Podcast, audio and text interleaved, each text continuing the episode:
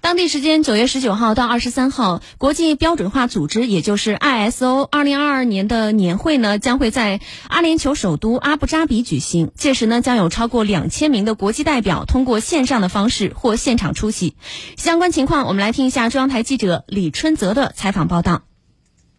本届国际标准化组织年会的主题为“合作为善”，届时将有超过两千名国际代表通过线上方式或现场出席。年会期间将进行国际标准化组织主席任免，并选举新的理事会成员，并举行包括技术融合与青年合作、贸易政策如何推动气候议程、水资源短缺的创新解决方案、循环经济走向数字化等主题在内的多个专项会议及研讨会。各国代表将在年会期间与国际标准化组织签署多项谅解备忘录。据阿联酋媒体报道，在与国际标准化组织合作下，该国已制定约两万七千项标准和技术法规，涉及医疗保健、教育、建筑、食品、农业和管理系统等多个领域。国际标准化组织总部位于瑞士日内瓦，由一百六十七个成员国和超过三百四十个技术委员会组成。通过制定由各国公认的国际标准，为国际物资交流和服务提供便利，减少贸易壁垒。每年有来自一百二十三个成员国和三十一个观察员国的代表参加其年度会议。